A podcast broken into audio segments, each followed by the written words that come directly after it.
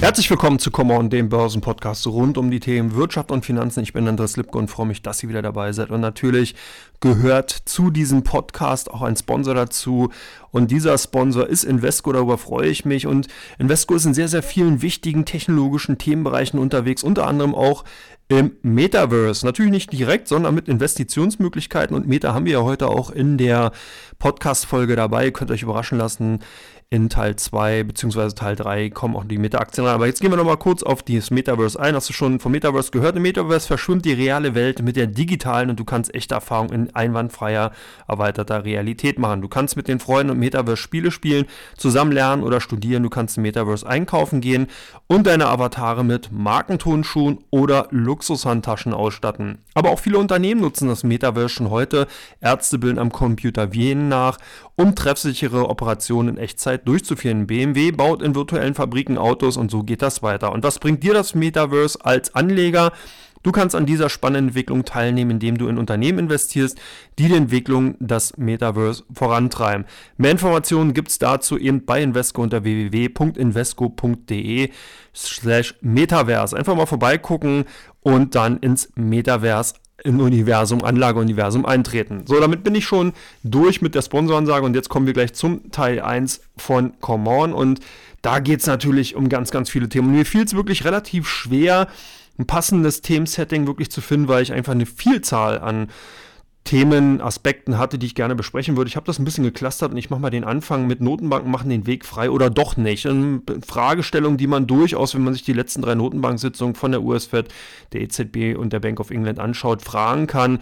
Die drei Notenbanken in dieser Woche getagt und was da als Aussagen rüberkam, ist eben umso interessanter, als dass es eben auch Klarheit für die kommenden Monate gibt und das ist ganz wichtig. Vielleicht nochmal so eine kleine Retrospektive, was ist passiert die Notenbanken haben auf die Inflationsentwicklung in den letzten Monaten reagieren müssen. Das ist ganz wichtig. Also sie haben wirklich erst nur darauf reagiert, wenn man das vorher vollends unterschätzt hatte, wie sich die Dynamisierung in der Preisentwicklung darstellen würde und waren auch in Teilen wirklich überrascht. Das heißt, US-Fed hat hier massive Zinsschritte angekündigt, die EZB hat sich so ein bisschen geziert, aber die Bank of England ebenfalls nachgezogen. Außer die Bank of Japan, die sind weiterhin noch so ein bisschen im Dornröschenschlaf, beziehungsweise machen da weiterhin ihre expansive Geldpolitik und werden demzufolge noch im laufenden Jahres ihr blaues Wunder erleben. So vielleicht nochmal als meine persönliche Meinung dazu, das wird sich zeigen, aber wird ganz spannend sein. Nichtsdestotrotz hat zumindest mal die US-Fed es geschafft, die Preisdynamisierung rauszunehmen. Das hohe Preisniveau bleibt aber. Und genau das war immer so ein bisschen die Gretchenfrage in den letzten Wochen, die sich halt die Anleger und Investoren, die Analysten gestellt haben. Wie weit geht die Preissteigerung? Sehen wir wirklich Hyperinflation, was manche ja auguren dann auch schon wieder an die äh, Wände geschrieben haben und in die Hallen und in die Welt rausgeschrien haben? ähm, dass es eben jetzt der Untergang naht und weiß ich nicht was alles, sondern im Endeffekt war es dann doch so, dass klar, wir haben sehr, sehr hohe Preissteigerungen in vielen Bereichen gesehen, aber in der Summe an sich sind wir auf einem hohen Preissteigerungsniveau gelandet, aber es ist noch vertretbar. Das heißt, das, was wir momentan sehen, wir sind so derzeit zwischen 7,5 und 9 Prozent, je nachdem, wo man hinschaut, hatten zwischenzeitlich auch durchaus mal zweistellige Steigerungen im 10 Prozent Bereich. Das war zumindest der Tatsache geschuldet, dass wir ganz, ganz viele Sonderfaktoren hatten, die zu einem Preisanstiegscluster geführt haben. Stichwort Lieferkettenstörung, äh, Stichwort Sanktionen gegen einzelne Staaten und so weiter. Das führte halt insgesamt zu diesem Cluster und da muss man auch wirklich sagen, ich will jetzt hier keine Fahnen oder Lanze für die äh, Notenbanken brechen, aber es war natürlich dann schon schwer, wirklich darauf zu reagieren, weil man eben wirklich das nicht hätte abschätzen können. Ja, Inflation, dass die kommt, war aus meiner Sicht daraus abschätzbar, aber mit diesen starken und vor allen Dingen in so einer kurzen Zeit stattfindenden Dynamisierungen, das war aus meiner Sicht heraus zumindest mal nicht zu sehen. So, die Notenbanken haben darauf reagiert, haben entsprechende Zinsmaßnahmen vorgenommen und damit war man sozusagen als Anleger immer wieder Spielball natürlich der Notenbank. Das heißt, man musste sehen, wie reagieren die, wie schätzen die die Situation ein, was für ein Wording wird kommen, wie strikt wird die Politik sein. Das sind alles Dinge gewesen, da hatte man gerade eben von Investorenseite immer nur die Möglichkeit gehabt, Korridore zu bilden, zu versuchen an, auszuloten, wird der Markt, werden die Notenbanken in diese Richtung gehen oder wird man vielleicht drüber hinausschießen über das Ziel? Wird man vielleicht drunter bleiben? Das hat natürlich unheimlich Schwierigkeiten, gerade eben auch bei der Asset-Allokation, das heißt bei dem Herausfinden der richtigen Anlageklasse geführt, um eben die größtmöglichen Renditen im Verhältnis zu einem hinnehmbaren Risiko einfach eingehen zu können. Und das hat sich aber aufgeklärt und das ist ganz wichtig. Jetzt also sozusagen der Rückschluss zu den letzten Sitzungen. Für mich die wichtigste Aussage, dass Jerome Powell nochmal darauf hingewiesen hat, die Notenbank guckt jetzt wirklich auf die Entwicklungen, die eben von der Preisseite kommen, die eben jetzt auch von der Konjunkturseite kommen. Man wird aber die Preisdynamik ganz klar im Auge behalten. Das ist ein Set, damit kann man leben. Das heißt, man muss nicht mehr groß rumorakeln. Die äh, Wegstrecke, die Marschrichtung ist festgelegt. Auch die Schrittgeschwindigkeit ist jetzt ganz klar vorgegeben und man kann jetzt als Investor wirklich sich zum Beispiel heute die Preissteigerung der Löhne in den USA ansehen, kann darin selber antizipieren, wie ist die Dynamik und dann eben damit auch leben und sagen, okay, hey, Vorsicht an der Bahnsteinkante, wir sehen hier eine äh, Gefahr einer möglichen Lohnpreisspirale oder eben auch sagen, nee, hält sich alles noch in, in Grenzen, damit ist eben gut einhergehen. Also von daher ist die Situation klarer und viele Investoren kommen damit besser klar. Und das ist auch aus meiner Sicht heraus die Initialzündung für die Kursrallye gesehen, die wir in den letzten drei Tagen gesehen haben. Ich denke, der Weg ist frei tatsächlich. Zumindest mal für das erste Quartal, weil eben diese Klarheit da ist. Das heißt, man ist nicht mehr davon abhängig, was eben in Pressekonferenzen von Notenbanker, Notenbankerinnen eben kolportiert wird, sondern man kann ganz klar auf die Faktenlage gucken, so wie Investment ja auch funktioniert. Man kann seinen eigenen Modellen folgen, entsprechend dann eben auch antizipieren, wie es in den einzelnen Branchensektoren weitergehen kann, wie die Preisgestaltung, wie eben Gefahr einer Lohnpreisspirale eben sich darstellt und dahingehend dann bessere Annahmen tätigen. Also man hat so ein bisschen Klarheit und Klarheit ist das, was eben Investoren auch haben wollen. Insbesondere sind auch viele Risiken damit aus den Märkten draußen und das ist ein Investitionsumfeld, womit eben doch Analysten, Investoren besser klarkommen. Man sieht es beim DAX, die Kursrücksetzer, die wir sehen werden, die werden eher in engen Bahnen bleiben, zumindest mal vorläufig, wenn nicht noch einige Störfeuer kommen, auf die gehe ich in Teil 2 ein, aber insgesamt denke ich mal, sieht es gar nicht verkehrt aus. Jetzt dann nochmal die Frage, Makrodaten, worauf sollte man jetzt achten, habe ich eigentlich schon weitestgehend äh, ein bisschen beantwortet. Klar, man sollte natürlich weiter insbesondere in den USA auf die Preisgestaltung, äh, bei der Preisentwicklung gucken. Man sollte weiterhin auf die Arbeitsmarktdaten in den USA gucken, um eben davon äh, im Endeffekt dann Rückschlüsse ziehen zu können, wie eben die äh, entsprechende Notenbank-Zinspolitik sein wird. Natürlich ganz wichtig für Investitionsentscheidungen werden dann auch die entsprechenden Konjunkturdaten, Einkaufsmanager-Indizes, um zu sehen als Vorindikation, wie sich die entsprechenden Produ äh, produzierenden Gewerbe darstellen können oder eben auch verarbeitende bzw. Dienstleistungssektor. Das sind alles Dinge, die kann man jetzt eben dann heranziehen, um eben eine Konjunkturentwicklung vorausahnen oder vorausnehmen zu können. Und darauf liegt der Fokus. Das heißt, auf der einen Seite ganz klar bei den Makrodaten auf die Preisdaten gucken und auf der anderen Seite ganz klar auf die Indikation aus, den, aus der Welt der Konjunktur. Und da kann man dann natürlich für sich auch selber sehen, hat man eher seinen Anlagefokus im europäischen Anlagehorizont ähm, oder beziehungsweise Raum, dann sollte man entsprechend eher auf die Konjunkturdaten natürlich aus Europa schauen. Schaut man zum Beispiel nach China, dann in Richtung China, beziehungsweise in den USA dann eher in Richtung der Daten, Konjunkturdaten aus den USA und Japan. Die Sonderlocke, da sehe ich es doch noch etwas problematischer an. Wir haben hier tatsächlich noch einige äh, Inflationsthemen am, am Horizont und deswegen würde ich hier tatsächlich noch da die Inflationsdaten mit reinnehmen. Da ist also wieder weiter in dieses Dreigestirn vorhanden, Inflationsentwicklung, Konjunkturentwicklung, und äh, Arbeitsmarkt beziehungsweise generell eben die Konsumentwicklung, währenddessen das Ganze eben bei den anderen westlichen Industrienationen doch ein klares Bild ergibt. Also eine eigentlich gar nicht so schlechte Ausgangssituation für Investoren, wesentlich klarer und damit dürften zumindest einige Faktoren, vor allen Dingen auch der schwergewichtigste Faktor für die letzten Wochen, und zwar die Notenbankpolitik, etwas an Markteinfluss abnehmen. Natürlich ist der Markteinfluss da, aber nicht mehr so unwegbar und das ist halt ganz wichtig. Die dritte wichtige Frage ist China zu viel Euphorie. Ich habe mir die letzten Handelstage angesehen natürlich. Im Start in den Tag gehe ich ja doch des Öfteren drauf ein bei, auf meinem YouTube-Kanal und ähm, da ist natürlich auch ganz klar zu sehen, gestern und heute, dass so ein bisschen die Euphoriewelle abschweppt. Ab, ab, währenddessen man in den USA noch wirklich massive Kurssteigerungen gesehen hatte, ist es doch so, dass in China jetzt mittlerweile Gewinnmitnahmen einsetzen, gerade bei den Technologiewerten, sieht man erste Ermüdungserscheinungen. Aber wenn man halt auch betrachtet, dass natürlich seit letzten Oktober chinesische Aktien im Schnitt ungefähr um 25% angestiegen sind, dann sieht man, dass hier wirklich viel, viel, viel, viel Euphorie vorweggenommen wurde. Man hatte zwei Hauptthemen. Wir haben als erstes Thema den Immobiliensektor gehabt. Da hat wirklich der, die chinesische Regierung alles Mögliche in die Wege geleitet, um diesen Sektor im Endeffekt zu stützen, zu untermauern. Man hat wesentlich größere Kreditlinien zur Verfügung gestellt. Man hat die Leitzinsen niedrig gelassen. Man hat noch mehr äh, Subventionen für Immobilienkäufe getätigt bzw. freigegeben. Also wirklich richtig Geld in diesen Sektor reingepumpt und wo man einfach jetzt noch wenig Erfolge sieht. Und das ist genau der Punkt, wo sozusagen diese Euphorie, die erste Euphoriewelle, die seit Oktober dann eben die Märkte nach oben getrieben haben, einfach so ein bisschen am Abebben ist. Man ist also ein bisschen vorsichtiger. Das hat man auch schon bereits zum Anfang der Woche gesehen. Finanz-, Immobilienwerte sind nicht wirklich mit den weiteren Kurssteigerungen mitgezogen. Man hat eher ein Verhalten des Handels geschehen äh, bei diesen Werten gesehen. Und äh, demzufolge hat man so ein bisschen, ja, wie soll man sagen, vielleicht eine leichte Enttäuschung gesehen. Die zweite Welle, die dann sozusagen das Ganze nochmal ähm, verstärkt hatte und dynamisiert hatte, war natürlich die Hoffnung auf eine schnelle Konjunkturerholung durch den Wegfall der Covid-19-Restriktion in China. Und äh, das ist natürlich so, dass ich glaube, dass einfach hier viele Jungbörsianer am Werk sind, die davon ausgehen, dass man innerhalb von wenigen Tagen dann bereits schon wieder alte Niveaus in der Konjunktur erreicht, was natürlich totaler Blödsinn ist. Es braucht Zeit. Und auch gerade, wenn wir uns diese Gemengelage von Inflationsentwicklung insgesamt dann mit Konjunkturabkühlung und in China natürlich dann noch den weiteren Restriktionen äh, in Richtung Covid-Pandemie ansehen, dann ist natürlich hier wirklich mehr nötig als nur ein paar Handelstage oder Handelswochen, sondern ich glaube wirklich, dass man erste Erfolge frühestens zur Mitte des Jahres sehen wird. Hier sind viele, viele einzelne Branchen und Sektoren, die sich überlagernd darstellen und dahingehend nach außen hin für die Gesamtkonjunktur einfach noch ein sehr, sehr heterogenes Feld darstellen und insgesamt, wenn man die ganze Summe dieser Entwicklung sieht, noch keinen brachialen, wirklichen hammerharten Zuwachs sieht. Wobei man heute die äh, Einkaufsmanager-Indizes aus China gesehen hat und die liegen im Expansionsgrad, das heißt, die waren mal 52,9, 51,1 sind erwartet gewesen. Die waren halt schon besser, aber trotzdem haben halt hier viele Marktteilnehmer dann doch Gewinne mitgenommen und sind eher in die Seitenlinie gegangen und das zeigt momentan auch das Bild.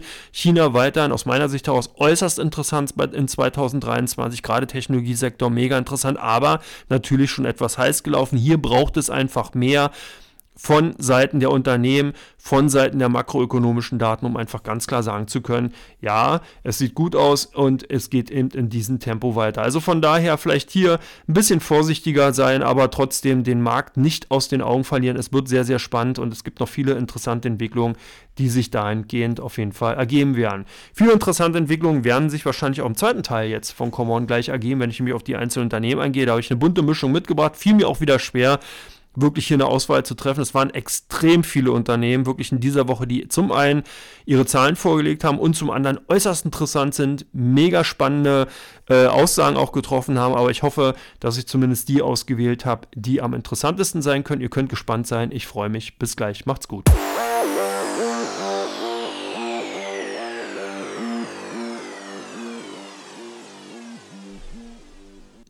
Herzlich willkommen zurück zu Come On, dem Börsenpodcast rund um die Themen Wirtschaft und Finanzen. Ich bin Andres Lücke und freue mich, dass ihr dabei seid. Natürlich auch hier nochmal der Sponsorhinweis. Invesco ist unser neuer Sponsorpartner, hat viele Anlagemöglichkeiten, wenn es ums Metaverse geht.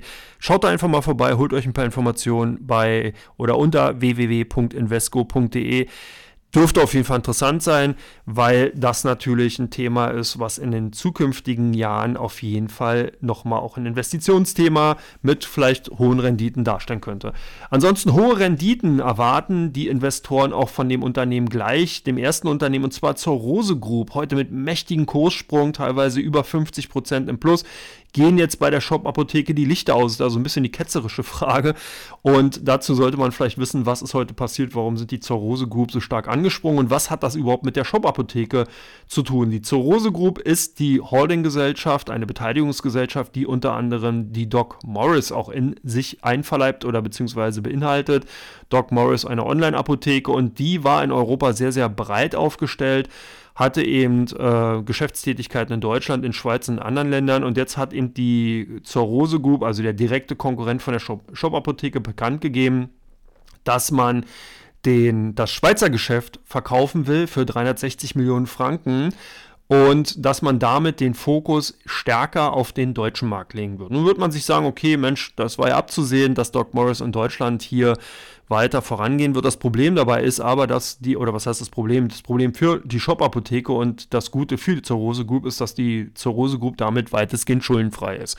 Das ist natürlich spannend, wenn man sich hier eine enorme Power mit eingekauft hat. Bisher war das so, dass eben die Zerrose Group ungefähr 355 Millionen Schweizer Franken Verbindlichkeiten hatte und die natürlich zum einen durch die Zinslast reingedrückt hat, zur anderen natürlich auch in der weiteren Expansion einfach wie eine Art Klotz am Bein war. So, das Ganze fällt jetzt weg.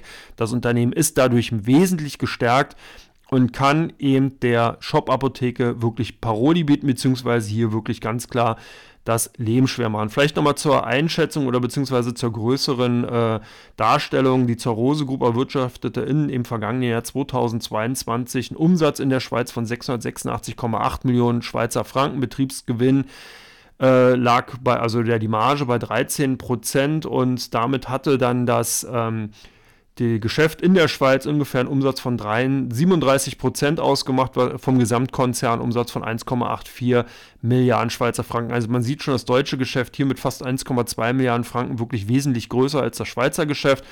Und ähm, der Gros des Umsatzes wird halt in Deutschland gemacht. Jetzt ist genau der Fokus, dass man eben sagt, wenn das E-Rezept in Deutschland kommt, was hoffentlich auch passiert, weil ich denke, dass die Digitalisierung im Gesundheitssektor wirklich maßgeblich ein ganz, ganz wichtiger Schritt sein wird, dann ist man jetzt einfach wirklich gerüstet. Man kann zum einen zum Beispiel diese ganzen Expansionen, die technologischen Ausrüstungen, die Notwendigkeiten, die sich daraus ergeben, einfach viel, viel einfacher schultern als zum Beispiel die Shop-Apotheke. Wobei ich hier jetzt nicht sage, dass die Shop-Apotheke dadurch schlechter ist oder besser oder schlechter positioniert ist. Ich sage einfach, stell das kurz dar, was das für die Aktien der Rose Group bedeutet und warum dieses Unternehmen aus meiner Sicht heraus wirklich momentan extrem interessant ist. Vor allen Dingen auch für Investoren ist es interessant, weil damit natürlich ein schuldenfreies Unternehmen insgesamt in diesem Aus aussichtsreichen Markt einfach eine äußerst interessante Ausgangssituation darstellt. Man hat also nicht den Schuldenbüttel sozusagen mitzutragen, sondern der ist eben weg. Also von daher, ich denke, ja, die Lichter werden jetzt bei der Shop-Apotheke nicht ausgehen, aber es wird wesentlich schwieriger für das deutsche Unternehmen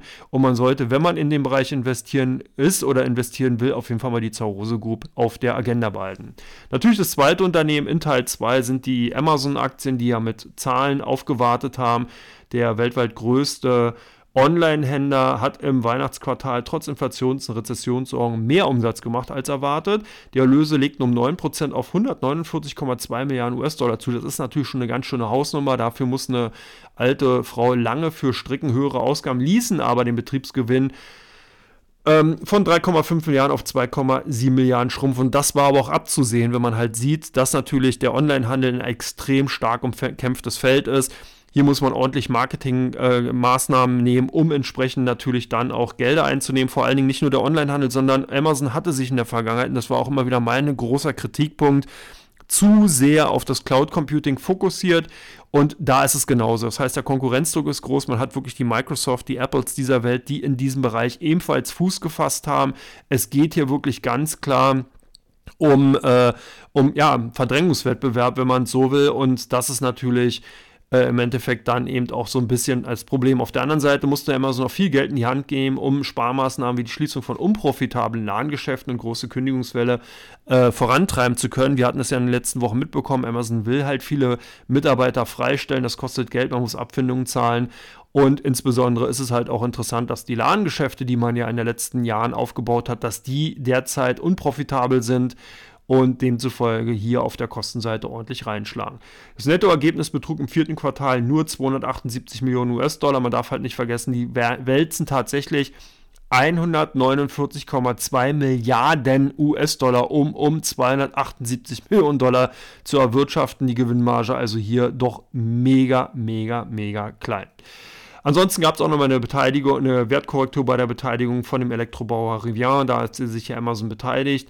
Und ähm, ja, insgesamt kam das Zahlenwerk nicht wirklich gut an. Man war ein bisschen enttäuscht darüber und die Aktien dann eben nachbörslich zumindest mal äh, unter Druck, auch das Cloud-Geschäft, was ich schon beschrieben hatte, natürlich äh, unter dem Eindruck der hohen Konkurrenz. Also von daher die Zahlen nicht wirklich gut. Man darf auch nicht vergessen, die Aktien im Vorfeld nach der US-Fed Zinsbekanntgabe ähm, dann auch stark im Plus gewesen. Demzufolge geht jetzt ein Großteil damit den Bach runter. Äh, was passiert mit den Apple-Aktien nach den Quartalzahlen? Gehen die jetzt auch den Bach runter? Zumindest mal nachbörslich gab es 3% Abschlag. Der iPhone-Konzern hat im Weihnachtsquartal was normalerweise wirklich eine megamäßige Cash-Show für den Konzern war. Also gerade zu Weihnachten sind eigentlich die iPhones weggegangen wie geschnitten Brot. Da hat also die Oma der Enkelin, wer weiß ich, in was von Kombination auch immer, irgendwelche iPhones und Geräte von Apple geschenkt. Und das war im letzten Jahr nicht so. War natürlich auf der einen Seite der Tatsache geschuldet gewesen, durch die Corona-Lockdowns in China konnten nicht so viele iPhones hergestellt werden, wie man eigentlich hätte absetzen können.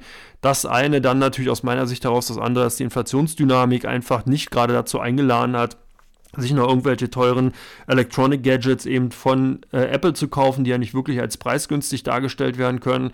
Und das führte einfach dazu, dass die Erlöse um 8% gesunken sind. Und das war tatsächlich seit 2016 das erste Mal, dass die Gewinne rückläufig sind. Und da hat wahrscheinlich der ein oder andere Investor doch verwundert seine Augen gerieben und sich gedacht, hm, wirklich vielleicht doch ein Paradigmenwechsel. Ich denke, wir werden das auch in diesem Jahr noch sehen, weil das äh, im Endeffekt nicht so leicht aufzuholen ist. Klar steckt Apple viel Geld ins Marketing rein, aber ich glaube, dass hier wirklich sich sowieso schon lange Zeit auch der Zenit abgezeichnet hat. Meine Kritik an Apple lange Zeit auch immer wieder viele Trends verpennt. Einfach keine neuen Technologien auf den Markt gebracht, wo man wirklich sagen, oh, Mörder-Gadget. Ich rede hier nicht davon, eine Watch oder so ein Kram im Endeffekt auf den Markt zu bringen, sondern mir geht es wirklich darum, das zu machen, wofür Apple bekannt und groß geworden ist, wirklich Änderungen vorzunehmen, wirklich eine Revolution, ein, eine Art Innovator zu sein in technologischen Bereichen. Hier also nochmal Stichwort, ob es das MacBook damals war, ob es das iPhone war, ob es das iPad war. Man hatte immer wieder mit diesen Technologien wirklich andere Technologien geclustert, hatte wirklich auch Anwendungsänderungen insgesamt vorgenommen. Und das ist das, was eigentlich seit dem Weggang von Steve Jobs wirklich fehlt. Was zwar damit kompensiert wurde, dass man immer wieder die Preise angehoben hat und dass man im Endeffekt dann die Zahl der Kameras äh, linear äh, vergrößert und angehoben hat, aber es fehlt halt wirklich ja, die, die, der wirkliche Innovationstreiber. Man hätte im Autobereich einsteigen können, man hätte im, im, im Home Electronic Bereich einsteigen können, hätte, hätte Fahrradkette, ich weiß, aber trotzdem ist es halt so, dass hier wirklich viel, viel verpennt wurde und ich denke, dass jetzt halt auch äh, dann die Quittung dafür kommt. Ich will es nicht zu sehr schlecht drehen, der äh, Konzern hat unterm Strich immer noch 30 Milliarden verdient, das ist natürlich eine Menge Holz und auch hier nochmal vielleicht zum äh, zum Vergleich, der Konzern hat 117,2 Milliarden US-Dollar äh, erzielt und macht daraus 30 Milliarden Quartalsgewinn. Nochmal zum Vergleich, Amazon macht 149,2 Milliarden US-Dollar Umsatz und macht daraus 278 Millionen US-Dollar Gewinn. Also man sieht schon, da muss man schon ganz andere Messlatten anlegen bei beiden Konzernen. Das ist nicht wirklich so einfach. Last but not least, für die AAA-Komplettierung, nein, obwohl ich habe jetzt, äh, das stimmt ja gar nicht, kommt noch eins. Alphabet, ebenfalls mit Zahlen. Und Alphabet ist für mich wirklich auch ein Beispiel dafür, äh, hier muss sich wirklich jemand megamäßig warm anziehen, und zwar das Management von Alphabet. Hier geht es wirklich ans Eingemachte. ChatGPT hatte ich an dieser Stelle auch schon vor ein paar Wochen erwähnt, als Microsoft damals in Erwägung gezogen hat, sich äh, an dem Unternehmen mehr zu beteiligen. Das ist ja schon eine Weile her. Äh, aber ich bin nicht darauf eingegangen, aber darauf schon hingewiesen, dass Alphabet hier wirklich ein Problem bekommt. Wer damit mal pro, äh, äh sich mal versucht hat mit ChatGPT, wird äh, verstehen, was ich meine. Es geht nicht darum, irgendwelche Lieder oder irgendwelche Texte schreiben zu lassen. Es geht einfach darum, wie wir zukünftig Suchanfragen stellen werden. Und wenn ich halt die Möglichkeit habe, über ein Chatprogramm meine Suchanfrage zu bekommen, dann habe ich halt auch die Möglichkeit, wirklich die Information zu bekommen, die ich will und nicht wie jetzt, dass man eben bei Google seine Suchanfrage eingibt, die ersten zehn Seiten wegklickt, weil man weiß, es ist sowieso bezahlter Müll, der einem nicht weiterhilft und dann irgendwann auf der 15. Seite dann das findet, was man eigentlich braucht. Das wird eben vorbei sein. Klar wird ChatGPT wahrscheinlich oder generell diese ganzen Chat-Programme auch mit Werbung agieren, aber ganz ehrlich, wenn ich meine Information sofort bekomme und nicht lange rumstöbern muss, und zwar die Information dann natürlich auch valide und entsprechend richtig ist, dann ähm, macht das natürlich auch einen Sinn und dann ist man vielleicht auch bereit, den anderen Sponsoransage oder entsprechenden Sponsortext dann auch mit reinzunehmen, so wie bei diesem Podcast ja auch. Man kriegt Informationen, die ist auf den Punkt und demzufolge ist das dann eben auch verkraftbar und das ist eben wirklich ein Targeting, was wesentlich intelligenter und smarter ist als das, was im Endeffekt Alphabet gemacht hat mit Google. Also von daher wundert mich das jetzt nicht. Und ich glaube, wir werden hier, wenn sich da nicht schnell was tut, entsprechend auch äh, entsprechende Auswirkungen dann sehen. Bei Google ist tatsächlich so, der Kern des Konzerns äh, ist natürlich rund um den Online-Markt, rund um den Online-Werbemarkt bei Google aufgebaut, Anzeigengeschäft rund um die Suchmaschine und äh, YouTube-Plattform. YouTube ist übrigens auch ein zwei großer Cashbringer bei Alphabet. um, sind um 3,6 Prozent abgesunken auf 59 Milliarden US-Dollar. Und auch das Cloud-Geschäft ähm, ist etwas zurückgeläufig gewesen, aber ähm, zumindest mal hat es dafür noch geschafft, um äh, hier die Zuwächse bei dem Umsetzen bzw. Gewinn eben auffüllen zu können. Das heißt, man ist äh, schon gewachsen im Cloud-Geschäft, aber nicht so stark wie erwartet. Nichtsdestotrotz hat das aber dazu beigetragen, dass man dann eben im Endeffekt bei dem Gewinn, bei der Gewinnentwicklung noch zumindest ein bisschen aufschließen konnte. Ähm, ein, das hat insgesamt ergibt sich daraus ein einprozentiges Umsatzplus äh, auf gut 76 Milliarden US-Dollar.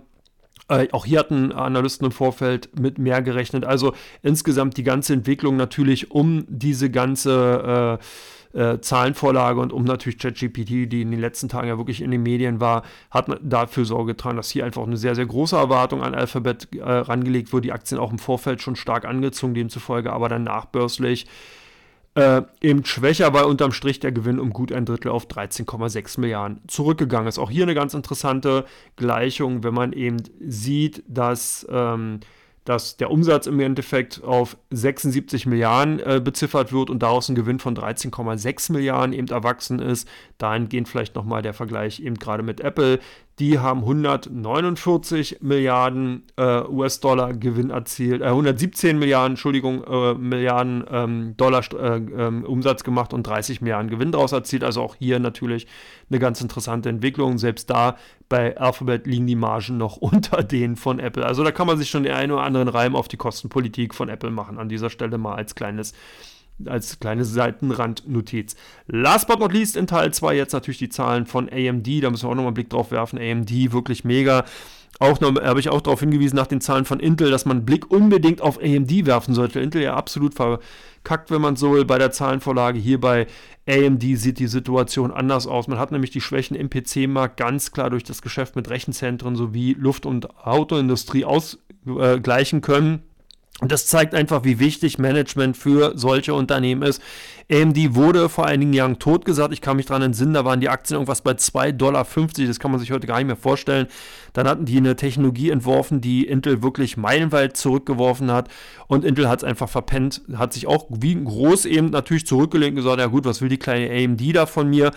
Und sich da nicht weiter mit aus, äh, aus, abgegeben. Und das ist natürlich die Folge, AMD jetzt hier wirklich Intel den Schneid abgekauft, hat sich gut aufgestellt, das Management hat geackert, hat entsprechend das Unternehmen durch das harte Fahrwasser durchgelotst, hat eben nicht aufgegeben weiter. Also man merkt schon, wie wichtig wirklich Managementleistungen für Unternehmen sind und ist und demzufolge bei AMD alles richtig gemacht. Man konnte also die durch die Zuwächse in diesen Bereichen die Einbrüche in dem Bereich der Prozessoren für Personal Computer ausgleichen und das hat den Analysten natürlich gefallen, weil das genau das ist, was man momentan will. Das heißt, diese Branche wird auch weiter davon profitieren, wenn die Konjunktur wieder anspringt. Das heißt, Autoindustrie, wenn die eben auf AMD-Chips stehen, dann werden die natürlich auch in Zukunft weiter nachgefragt. Luftfahrtindustrie, genau das gleiche. Nach der Covid-19-Pandemie geht hier wieder richtig dann natürlich auch der Punk ab. Und das bedeutet einfach, dass man äh, hier dann die Aktien weiter auf dem Fokus haben sollte. Weiter auf dem Fokus haben solltet ihr natürlich auch come on, weil jetzt geht es in den dritten Teil. Da schaue ich mir an, welche Werte bei OnVista stark gesucht waren und welche Werte natürlich dann entsprechend bei der Comdirect stärker gehandelt wurden. Bis gleich.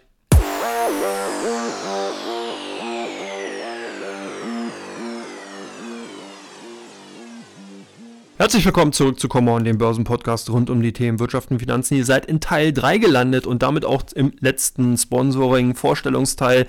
Hier nochmal der Hinweis, invesco.de, einfach mal vorbeischauen, wenn ihr Investitionsmöglichkeiten im Bereich Metaverse sucht. Also von daher auf jeden Fall interessant. Kommen wir jetzt auch zu den interessanten Werten, die bei OnVista gesucht waren. Und da ist es natürlich nicht verwunderlich, wenn wir schon beim Metaverse sind und bei Invesco, dann sollten wir natürlich auch mal einen Blick auf Meta-Platforms werfen. Die wurden nämlich tatsächlich bei Invista relativ stark gesucht. Die haben natürlich dann die Investoren bzw. die zukünftigen Investoren oder vielleicht auch schon Aktionäre von Metaverse nach Informationen zu den Zahlen von Meta-Platforms gesucht, die ja in dieser Woche dann publiziert wurden, die besser ausführen, als man eben befürchtet hatte. Und Metaverse ja im Vorfeld schon hammerhart abverkauft und demzufolge konnten die Aktien zumindest mal nachbörslich dann nach der Zahlenvorlage sehr, sehr gut zulegen, haben in der letzten Woche eine gute Performance vollzogen und demzufolge auf Platz 1 bei Vista. Auf Platz 2 die Aktien von General Motors und General Motors ebenfalls mit Zahlen hatte sogar die Kraft und die Power gehabt, den gesamten europäischen Automarkt so ein bisschen mit nach vorne zu ziehen. Man hat das gesehen, ich glaube Dienstag, Mittwoch kam General Motors mit Zahlen und als die Zahlen vorgelegt wurden, da gab es auch dann wieder diese neue Dynamik äh, bei den Autowerten in Europa. Also die Zahlen von General Motors insgesamt äh, ganz gut, zumindest mal so, äh, so hingehend, dahingehend, dass man eben sagen kann, besser als den Befürchtungen, die man im Vorfeld hatte. Und demzufolge haben auch hier viele User von Invista bei General Motors einfach nachgesehen, wie vielleicht auch andere Benutzer von Invista die Aktien einschätzen. Last but not least, die Aktien von McDonald's bei Invista ganz weit vorne. McDonald's ebenfalls mit Zahlen, da hat man eben gesucht, wie man die einordnen kann. Erst so ein bisschen schwächer gewesen, dann konnten die Aktien sich zumindest mal stärker zeigen. Das ist natürlich eine sehr ambivalente Haltung von dem Gesamtmarkt zu den Aktien. Demzufolge haben dann hier natürlich auch entsprechende Investoren bzw. User bei Invista mal nachgeschaut. Erstmal, was sind das für Nachrichten und auch, wie sollte man die einschätzen? Da gibt es ja viele Möglichkeiten bei Invista entsprechend dann eben äh, ja, Analysen und äh, entsprechende Meinung einzuholen und das kann man da ganz gut machen. Bei der Comdirect waren die Aktien der Deutschen Bank ganz weit vorne. Die Deutsche Bank kam ja mit Zahlen konnte zumindest mal seit 15 Jahren wieder die Renditeziele übertreffen. Insgesamt ein ganz gutes Zahlensetup, was ich da so gesehen hatte. Trotzdem waren einige Analysten insgesamt so ein bisschen enttäuscht von der Entwicklung im Investmentbanking, aber da liegt ja auch nicht mehr der Fokus wirklich drauf. Da hat sozusagen die Deutsche Bank ja eigentlich, wie soll man sagen, so noch ein bisschen so ein kleines Schnäppchen, Schnäpschen mitgenommen. Eigentlich wollte man sich dem Investmentbanking ja schon vor einiger Zeit entledigen. Jetzt hat man hier noch so ein paar äh, ja, wie soll man sagen, Ärmchen mit äh, an, an Bord gehabt und demzufolge haben die dann äh, noch natürlich Beiträge geleistet, aber nicht in dem Rahmen, wie man es eben erhofft hatte.